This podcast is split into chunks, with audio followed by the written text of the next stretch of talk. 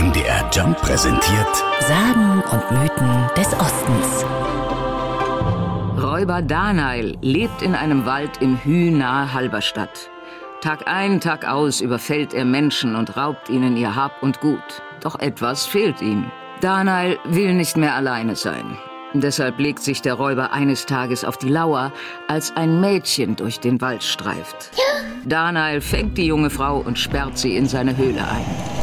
Sie bringt mehrere Kinder zur Welt, die der Räuber allesamt umbringt, weil sie durch das Geschrei sein Versteck verraten könnten. Diese Horrorgeschichte kennt Martin Hendrich in- und auswendig, denn er hat ein Buch über den Räuber Daniel geschrieben. Und so erzählt Hendrich weiter, dass das Mädchen schwören muss, dass es niemandem vom Räuber erzählt. Doch eines Tages kann das Mädchen nach Halberstadt fliehen. und hat dort dem steinernen Roland am Rathaus sein Leid geklagt, wurde belauscht. Und Dann hat man einen Priester geholt, der die Susanne, so hieß das Mädchen, vom Eid befreit hat. Das Mädchen hat verraten, wie man zum Räuber kommt. Man hat Landsknechte zusammengetrommelt, die sind dann in den Hü. Und sie umstellen die Danails Höhle.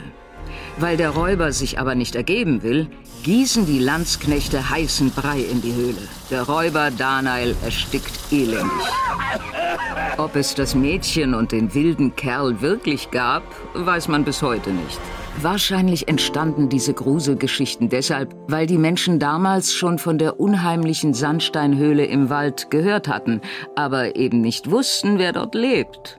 Von einem Räuber, der in der Höhle hauste, weiß man aber heute ganz genau, sagt Martin Hendrich. Und dieser Räuber, das war der Simon Bingenhelm aus Halberstadt, der im Jahre 1600 in Gröningen wegen Morden, Kindsmord und auch anderen Räubereien zum Tode verurteilt wurde und gerädert wurde.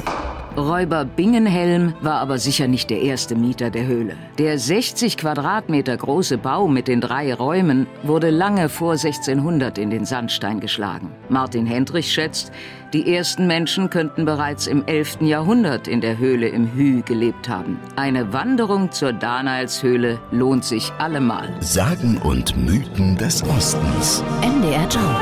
In Sachsen, Sachsen-Anhalt und Thüringen zu Hause.